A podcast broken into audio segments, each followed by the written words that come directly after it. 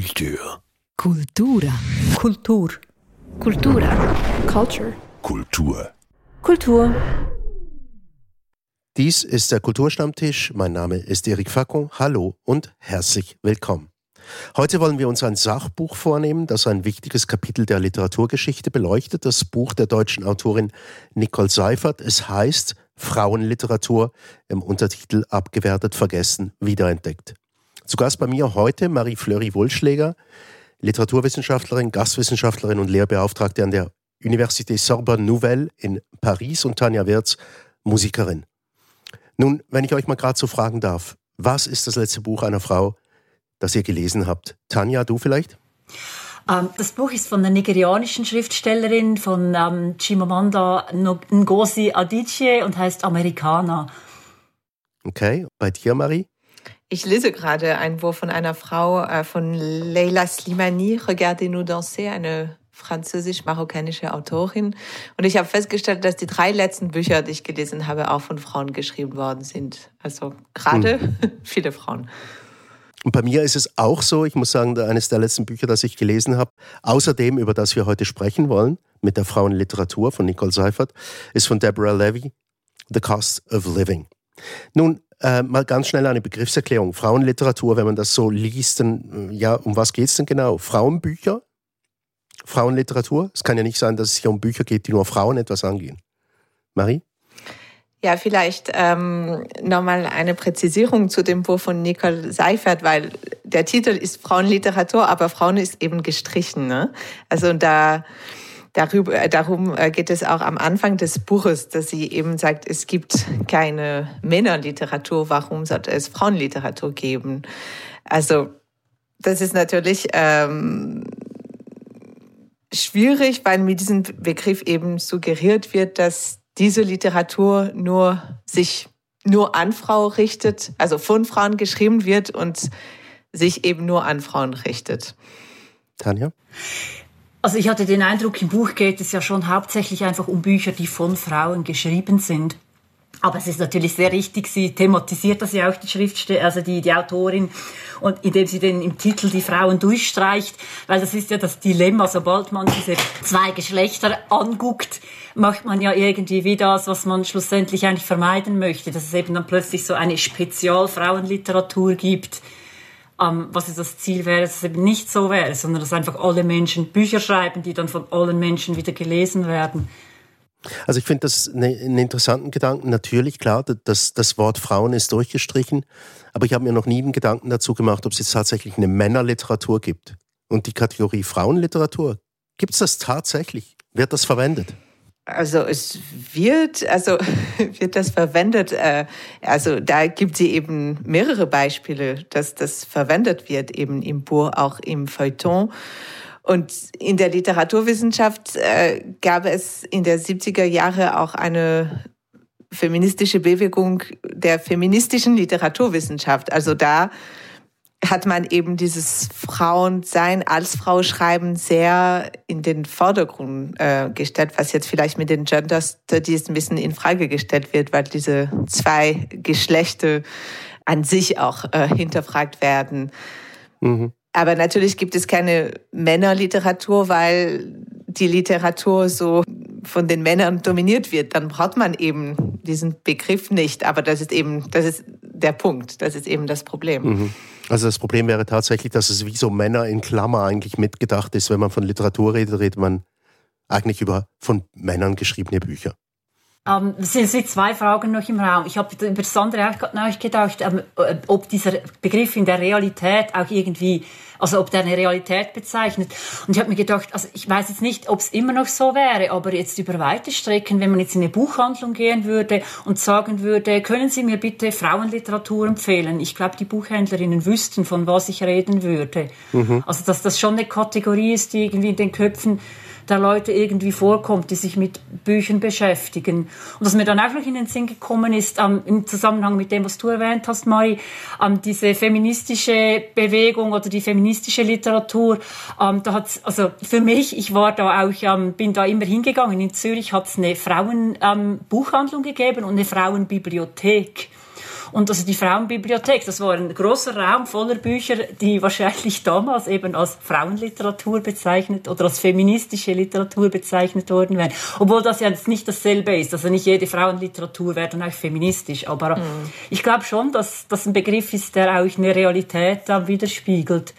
Und ich meine, Männerliteratur, so im Großen und Ganzen, das würde man wahrscheinlich eher nicht sagen, aber ich glaube schon auch, dass es so Bücher gibt, von denen viele Leute sagen würden, das sind jetzt so typische Männerbücher. Irgendwie so Nick Hornby kommt mir zum Beispiel in den Sinn. Dieser englische Schriftsteller, der, der so über die, der die Begeisterung für Fußball schreibt. Oder, also, dass, dass, es da schon auch Bücher gibt, die vielleicht so als für Männer oder so die, die Männersorgen irgendwie zeigen wollten. Hm. Also ich fände das jetzt noch interessant, Nick Hornby, um ein bisschen Schutz zu nehmen, hat sich letzthin auf äh, Mann-Frau-Beziehungen oder Frau-Mann-Beziehungen kapriziert nachdem er das mit dem Fußball und der Popmusik losgeworden ist. Es würde mich mal interessieren, aber das dann für ein anderes Mal, dass wir mal das diskutieren, was er schreibt über Beziehungen, ob das anders herausgekommen wäre mhm. mit einer anderen Optik. Also du aber, musst ihn auch äh, nicht den Schutz nehmen von mir. Ich finde den super. Ich habe den auch sehr gern gelesen. Und zwar auch nicht irgendwie abwertend gemeint, sondern einfach, das war, diese Bücher sind in meinem Bekanntenkreis so herumgeboten worden. Schau, das ist das für einen Mann, das ist ein typisches Männerbuch. So. Ja, das ist interessant. Ja. Eben, ich wollte noch auf das zurückkommen, was du gesagt hast. Ich gehe jetzt also in eine Buchhandlung und sage, ich hätte gern Frauenliteratur und dann wüssten die Buchhändlerinnen genau, um was es geht. Ja, was werden das genau, was sie da wissen? Oder ist das auch so, ein, so eine schwammige Vorstellung? Ich könnte mir vorstellen, dass ich dann das neue Buch von Milena Moser in die Hand gedrückt kriegen würde, zum Beispiel. Mhm. Maria, hast du eine Idee, was das denn sein könnte? Oder was, was, was denkt man sich, wenn man von Frauenliteratur redet? Ja, eben, ich glaube, das wäre Klischee, glaube ich, dann wären das typische, sage ich mal, Frauenthemen, ähm, die angeblich die Männer nicht interessieren, wie ich weiß nicht, die Sexu Sexualität von Frauen oder äh, Muttersein oder eben so als typisch weiblich äh, konnotierte äh, Themen. Und ähm, aber es gibt natürlich viele Frauen, die was anderes schreiben mhm. als eben über diese Themen. Und äh, umgekehrt kann man sich fragen, warum eben diese Themen die Männer nicht interessieren sollten. Mhm. Also warum es diese Kategorie braucht, diese Frauenliteraturkategorie. Ja. ja, ich wollte gerade sagen, also Frauenliteratur könnte ja im Gegenteil auch ziemlich hilfreich sein, auch als Mann. Um die Frauen zu verstehen, oder? Ja, es wäre zumindest ein Anfang, würde ich mal behaupten, oder? das ist auch gut, dass es sehr viele verschiedene Bücher von Frauen und über Frauen gibt, weil die Frauen gibt es ja gar nicht, die du verstehen könntest. Das sind ja alle wieder anders. Mhm. Eben, das Interessante finde ich einfach irgendwie diese, diese Begriffe, eben Frauenliteratur, Männerliteratur und, und jetzt sind wir wohin geraten. Also es wird mich wirklich echt wundernehmen. Mari, du hast ein paar Beispiele erwähnt schon. Da gibt es anscheinend Themen, die Frauen mehr interessieren als Männer und umgekehrt. Aber das definiert ja keine Männer- oder Frauenliteratur. Ja, ich, ich, ich weiß nicht, ob die Themen, die ich genannt habe, ähm, das sind eben Themen, die als, also als, als weiblich oder männlich eben wahrgenommen werden. Ob die das genau sind, es gibt auch Frauen, die eben keine Kinder waren, das sind, das sind trotzdem Frauen eben. Das ist, diese Kategorien Mann, Frau kann man eben erstmal schon dekonstruieren. Ähm, jetzt habe ich, weiß ich, äh, bin ich so in eine andere Richtung gegangen. Jetzt musst du dir die Frage nochmal stellen. Mhm.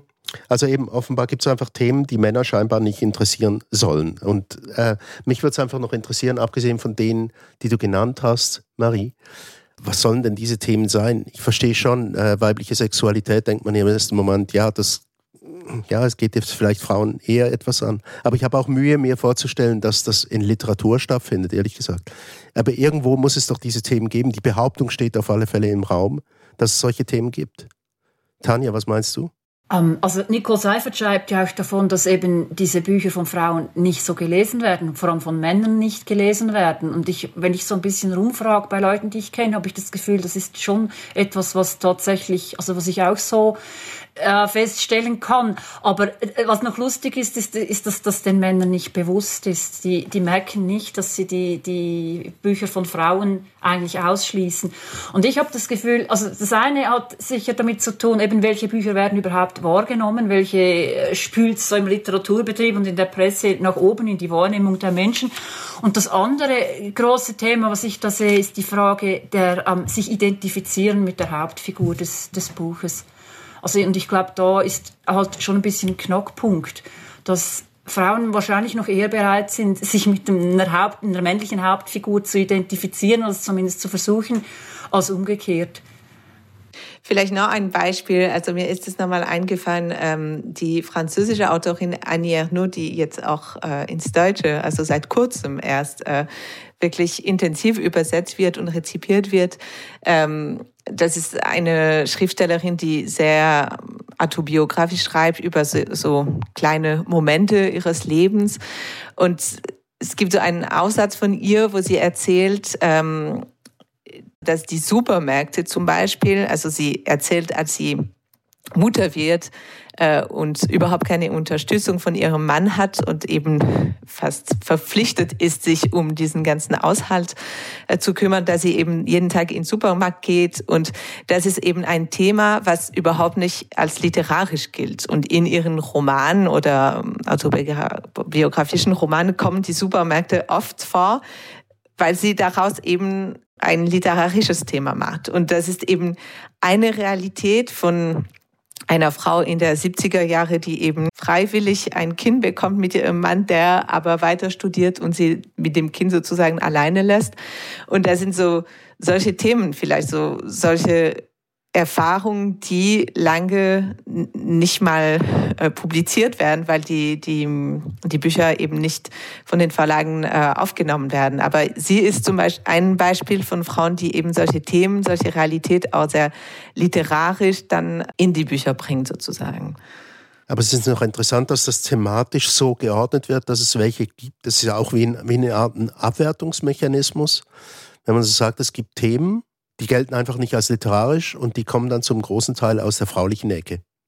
Sind vielleicht einfach alle die Themen, über die männliche Autoren nicht schreiben und vielleicht gar nicht extra nicht schreiben, sondern einfach halt, weil es nicht so in ihrem Erfahrungsalltag, in ihrem Alltag nicht so drin ist. Und das wird dann vielleicht, kommt es einfach daher, dass das, das, worüber genügend geschrieben wird, dann als wichtig gilt was weiß ich, wenn es jetzt irgendeinen Philosophen gäbe, der irgendwelche weltbewegenden Abhandlungen über Supermärkte geschrieben hätte, würde man es vielleicht auch wieder anders sehen. Vielleicht gibt es das ja sogar. Aber in eurer Erfahrung als lesende Frauen, ich nehme an, ihr habt jetzt eine gehörige Portion von Männerliteratur, also von Männern geschriebener Literatur gelesen. Und da wird es auch wieder einen großen Anteil haben, die, äh, also wahrscheinlich die große Mehrzahl wird eine männliche Hauptfigur haben. Könnt ihr euch denn damit identifizieren oder wird da ein anderes Interesse angestoßen? Ich habe mich nur gefragt vorhin, die, die, die offenbar die Männer sich nicht mit Frauen als Hauptfiguren identifizieren können. Kehren wir es mal um. Ja, also ich habe nicht das Gefühl, dass ich mich unbedingt identifizieren muss mit der Hauptfigur, wenn ich ein Buch lese. Also es gibt auch Hauptfiguren, die ganz schrecklich sind. Es gibt auch eben Verbrecher als oder Verbrecherin als Hauptfigur.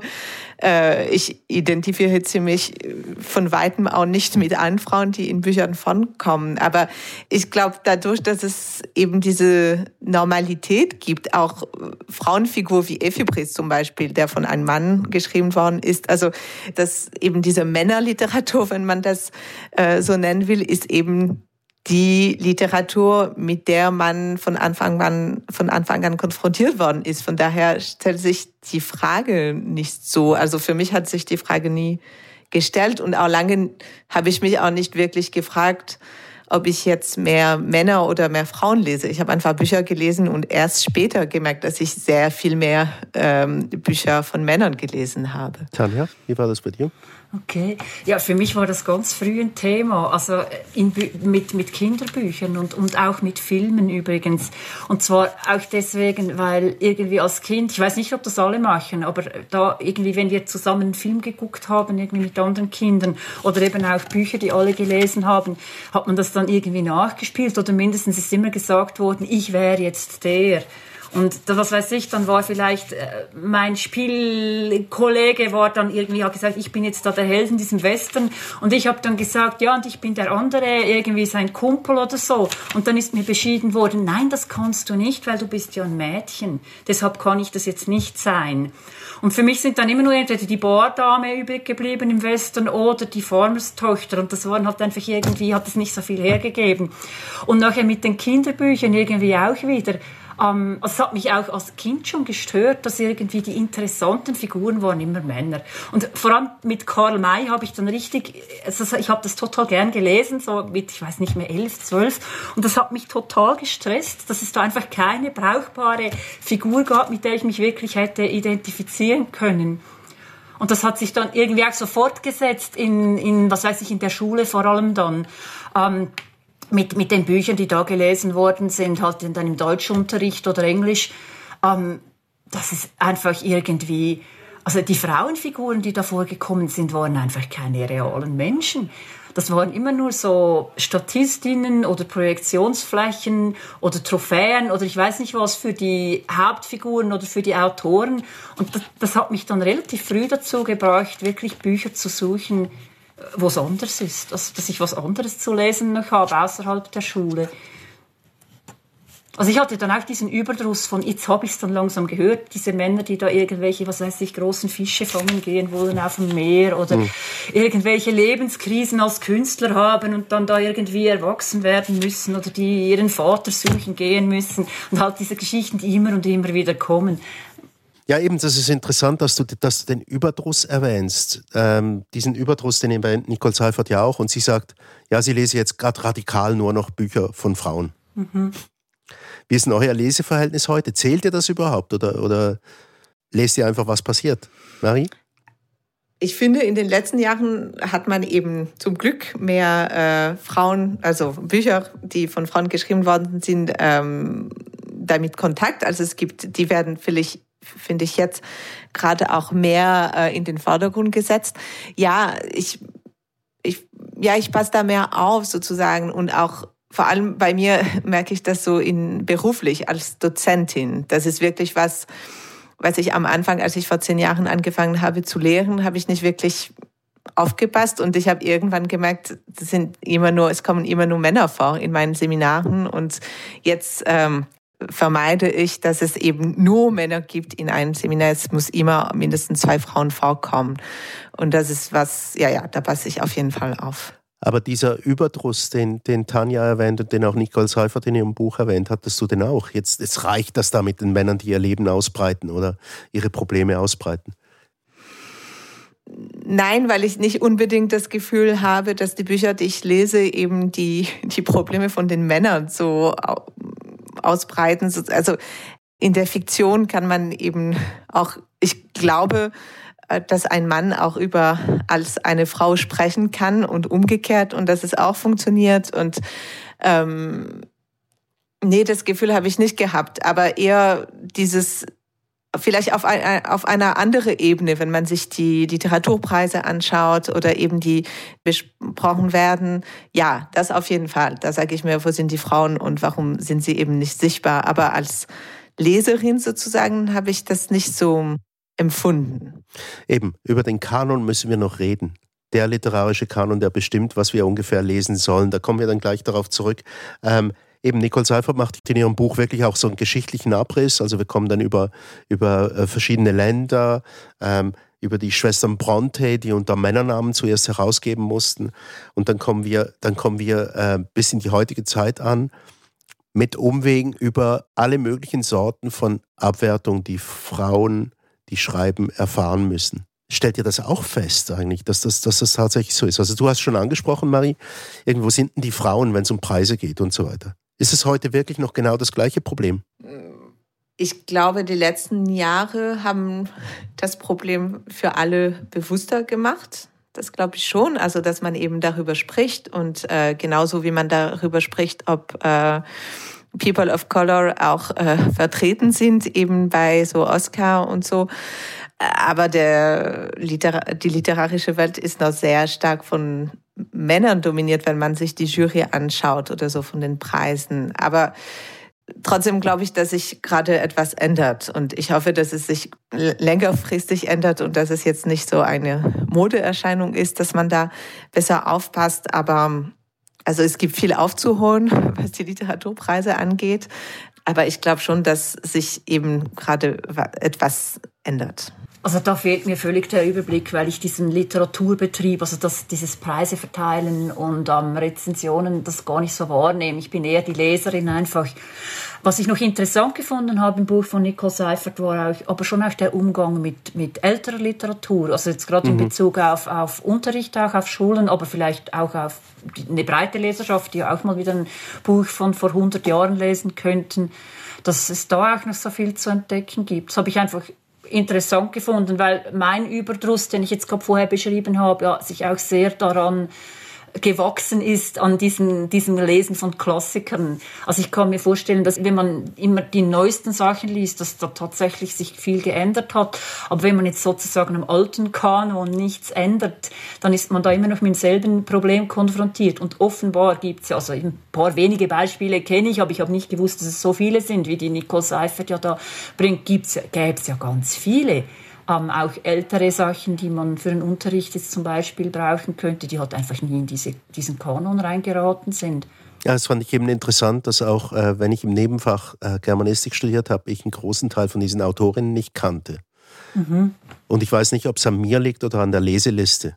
Ich glaube schon an der Leseliste. Ich glaube auch an der Leseliste. Mhm. Also gut. Ja, also das ja. ist ja, das zwingt einem ja. Und ich meine, man muss ja dann auch das lesen, was gefragt ist, für was weiß ich, um den Schein zu machen. Also man ist ja nicht völlig unabhängig von den Leuten, die einem vorschreiben, was man da machen soll. Also der erste, erste bewusste Roman, den ich gelesen habe, der von einer Frau geschrieben war, war tatsächlich von einer der Bronte-Schwestern. Äh, Sturmhöhe auf Deutsch, Wuthering Heights auf Englisch.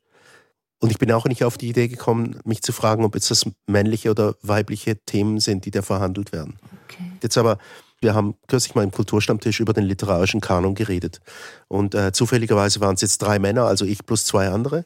Durchaus Literatursachverständige, die also wussten, um was es geht bei der Literatur. Und wir haben den Kanon der Schweizer Literatur diskutiert. Und dann zum Schluss ist mir die Frage in den Sinn gekommen, ja, ganz spontan, wen würdet ihr denn aufnehmen in den Kanon? Äh, nennt doch mal jeder zehn Namen. Und zwar keine Frau darunter. Und dann irgendwann mal ist es uns das selber aufgefallen, dass die Frauen fehlten. Zeichen der Besserung. Dass du es überhaupt gemerkt hast, ist das Zeichen der Besserung. Wir haben es alle gemerkt, alle mhm. zusammen. Mhm, mhm. Ja, schon. Also jetzt wird natürlich noch der nächste Schritt kommen, dass man mal guckt, wen gäbe es denn? Also ich habe dann auch mal ein bisschen geguckt, es gibt, also ich weiß nicht, ob das ist äh, eine sinnvolle Liste ist, ich kenne mich eben nicht so aus, aber ich habe mal auf Wikipedia geguckt, da gibt es eine Liste von Schweizer Autoren überhaupt und ähm, habe da geschaut, wer wird denn da wen kenne ich überhaupt? Und dann ist mir aufgefallen, offenbar, also einer der ersten und wirklich ähm, extrem weit verbreiteten feministischen Romane überhaupt ist von einer Schweizerin geschrieben, also von Verena Stephan, ist dieses Buch Häutungen mit dem der Verlag Frauenoffensive groß geworden ist. Das war ein sehr weit verbreitetes Buch. Ich meine, man kann jetzt darüber streiten, ob es einem gefällt und über die literarische Qualität will ich jetzt auch nicht irgendwie was sagen. das verstehe ich nicht, aber ähm, es, es wäre ja sicher ein, ein, wichtiges Buch eigentlich, weil es ja wirklich weite Verbreitung gefunden hat und so ein Anfang war von feministischen Romanen. Mhm. Interessant finde ich, dass das Wort literarische Qualität auftaucht, weil das ist ein, ein wichtiger Punkt im Buch von Nicole Seifert, die sagt, ganz häufig wurde in Diskussionen, warum Frauen nicht stattfinden, in Wettbewerben, bei Preisvergaben und so weiter und so fort, das hänge eben mit der literarischen Qualität zusammen. Und äh, sie kommt dann zur Schlussfolgerung, dass das eigentlich eine Behauptung ist, weil es mehr um Außerliterarisches geht als um Literarisches. Seid ihr mit der Aussage einverstanden? Ich glaube, zu sagen, also eben das Argument ist zu sagen, es zählt eben nur die literarische Qualität und nicht, äh, ob der Autor, die Autorin eine Frau oder ein Mann ist. Aber was sie eben in ihrem Buch sehr gut zeigt, ist erstmal, um über literarische Qualität zu reden zu können, muss man eben Zugang zu den Büchern haben. Und ähm, einfach zu sagen, das ist das Einzige, was zählt, ähm, zieht nicht in Betracht, dass eben die Bücher, die von Frauen geschrieben worden sind, nicht wahrgenommen werden. Und deswegen ist das Argument schwierig, weil es eben ja, eben man braucht zehn Texte von Frauen, zehn Texte von Männern und dann kann man eben über literarische Qualität zu sprechen. Aber wenn man die Texte nicht mal liest, dann kann man eben nicht darüber sprechen. Ich glaube nicht, dass die literarische Qualität eben nur ein Konstrukt ist. Es gibt auf jeden Fall Argumente, die man herbringen kann über die literarische Qualität, aber erstmal eben müssen die Frauen überhaupt die Möglichkeit haben, ihre Bücher ähm, in, in einen Verlag unterzukriegen, zum Beispiel. Ja, Nicole Seifert zitiert ja auch noch ein paar Beispiele von so Experimenten, die man gemacht hat, um, um herauszufinden, ob sich die Leute, die eben literarische Qualität beurteilen wollen, ob die überhaupt ähm, das wirklich objektiv machen, also um herauszufinden, ob sie einen Bias haben. Und da hat man ja so anonym Texte eingeschickt und es ist ja sehr erschütternd, wie Texte anders beurteilt werden, wenn die Rezensenten glauben, sie wären von einem Mann als von, wenn sie denken, es wäre von einer Frau. Also es gibt dieses Beispiel, ähm, das war die amerikanische Autorin Catherine Nichols, die, die einen Probetext eingegeben hat, und zwar 50 Mal an, unter eigenem Namen und dann unter einem männlichen Pseudonym. Und als Mann wurde sie 17 Mal eingeladen, das ganze Manuskript zu schicken und als Frau zweimal. Ich glaube, das spricht irgendwo für sich, oder? Ja, und es gibt ja ganz ähnliche Experimente. Also eines zitiert sie sogar bei Musikern, also dieses blind Vorspielen hinter einem Vorhang, damit ähm, die, die jemand fürs Orchester einstellen, eben nicht davon beeinflusst sind, was sie da für ein Geschlecht auf der Bühne sehen. Oder es gibt diese Experimente auch mit Schulaufsätzen, wo auch, ähm, also ich weiß nicht, ob es heute noch so wäre, aber die Zahlen, die ich jetzt noch so vage in Erinnerung habe, das war immer sehr klar, dass wenn die Lehrer denken, es wäre von einem Jungen geschrieben, gibt es bessere Noten. Mhm. Das heißt aber zehn Manuskripte, wie Marie vorhin vorgeschlagen hat, von Frauen und zehn von Männern und die Jury hat verbundene Augen und weiß. Das wäre interessant, ja. Mhm. ja. Das wäre das wär der Moment, der ja, kommen müsste. Ähm, wie habt ihr es eigentlich mit Quoten? Jetzt sagen wir mal zum Beispiel, was, was Preise, was die, die Vergabe von literarischen Preisen angeht. Ich habe nichts gegen Quoten, weil ich glaube, dass man eben diese das strukturelle Problem wahrnehmen soll. Also, dass es, also, dass die Quoten vielleicht eine erste Antwort sind, um eben dieses strukturelle Problem wahrzunehmen, dass eben ähm, mehr Männer dann ähm, ihr Buch in den Verlag runterkriegen, dass vielleicht auch mehr Werbung das ähm, für die Bücher von Männern, weil natürlich diese Literaturpreise, die hängen auch sehr viel äh, davon ab, was der Verlag macht. Und das sind die Verlage, die eben die Bücher dann zu den äh, Preisen bringen, sozusagen. Ne? Äh, und also von daher, ja, finde ich keine schlechte Lösung, dass man sagt, es muss so und so viele äh, Bücher von Frauen geben unter den auszusuchenden Bücher. Das kann eben eine Phase sein, bis es wenn es hoffentlich mal dazu kommt, dass es eben egal wird, ob es eben von einem Mann oder von einer Frau geschrieben wird, weil so viele Bücher von Frauen und Männern wahrgenommen werden und publiziert werden. Aber als erster Schritt, ja, fände ich das nicht schlecht. Ich finde auch, man sollte eigentlich irgendwie sich so wie ein Ziel setzen und sagen, wenn man jetzt Bücher auswählen muss, sagen wir für eine Leseliste in der Schule oder für einen Unterricht oder für Preise oder für was weiß ich, dass man sich wie so eine Challenge setzen sollte. So und so viele Frauen versuchen wir wenigstens zu finden. Da kommt, und dann schaut man halt mal. Und wo Quoten sicher auch interessant wären, wären in, in der Jury. Also, weil das sind ja die, die dann auswählen und die Preise verteilen. Also jetzt gar nicht mal so sehr bei den Autorinnen, Autoren, sondern in der Jury. Ja, da stimme ich dir zu.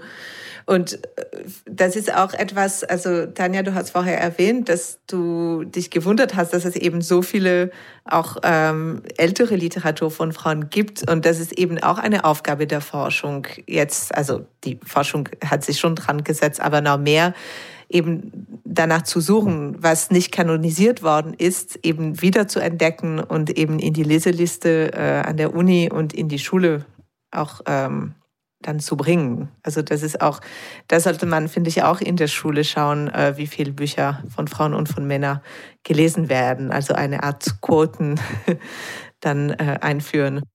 Und dass man auch irgendwie Werbung macht für diese Bücher. Ähm, also Nico Seifer bringt ja ein Beispiel, also aus dem englischsprachigen Raum von, ähm, also Alice Walker, die Autorin von Die Farbe Lila, hat ähm, ja die Sora Neale Hurston so quasi ein bisschen wiederentdeckt. Also eine Anthropologin und Schriftstellerin, die in den 20er Jahren geschrieben hat, 30er Jahren. Und ähm, die hat richtig Werbung gemacht für die. Und man könnte sich jetzt was Ähnliches vorstellen. Sollte mal jemand Werbung machen für Irmgard Coin zum Beispiel. Das ist, ich finde die fantastisch. Ich bin irgendwann in der Buchhandlung über die gestolpert habe gedacht, das ist ja Wahnsinn, sowas gibt's. Nun ja, also die Zeiten sind vorbei, in denen Marcel Reichenetsky äh, Literatur von Frauen, Frauen einfach mal locker vom Tisch wischen konnte. Zum Glück sagen wir es so. Aber wir sind noch nicht ganz dort, wo wir sein wollten. Es gibt da so ein interessantes Beispiel, dass, dass äh, Nicole Seifert äh, zitiert. Das ist, das ist die Stephen King-Geschichte von 2020, wo er gesagt hat, in künstlerischen Dingen zähle nur die Qualität und alles andere wäre von ihm aus gesehen falsch. Und dann hat er einen ziemlichen Shitstorm gekriegt dafür und dann kurz darauf hat er es korrigiert, hat gesagt, es sollte in einer perfekten Welt nur um literarische Qualität gehen. Ja. Ja, das kann natürlich eine totale Ausrede sein. Er hat es vielleicht ja nicht so gemeint, aber ich kenne das so von der Uni, dass immer gesagt wird, nur die Qualität zählt oder nur die Exzellenz und alles andere, wir sind blind fürs Geschlecht, aber immer wenn man dann guckt, ist dieser Bias trotzdem da. Und dann das andere, dass man sagt, ja, jetzt, wir haben ja jetzt die Emanzipation und jetzt wird alles von selber besser, wir müssen jetzt nichts extra mehr tun, das passiert jetzt von selber. Ist natürlich super faul. nee, man muss natürlich was machen. Man muss diese, eben, man muss, wenn man, wenn man unterrichtet, muss man schauen, dass diese Bücher im, im Unterrichtsplan drin sind und man muss Werbung machen für diese Sachen und sich auf die Entdeckungsreise begeben und das Zeug auch weiter irgendwie geben und sagen, hier, ich habe ein tolles Buch. Ja, also ich, ich glaube auch nicht. Also ich glaube, äh, dass sich eben einiges verändert hat in den letzten Jahren, aber wir sind am Anfang sozusagen. Also es braucht auch sehr viel Arbeit und es müssten sich noch viele Sachen ändern einfach. Empfehlen wir das Buch als Augenöffner?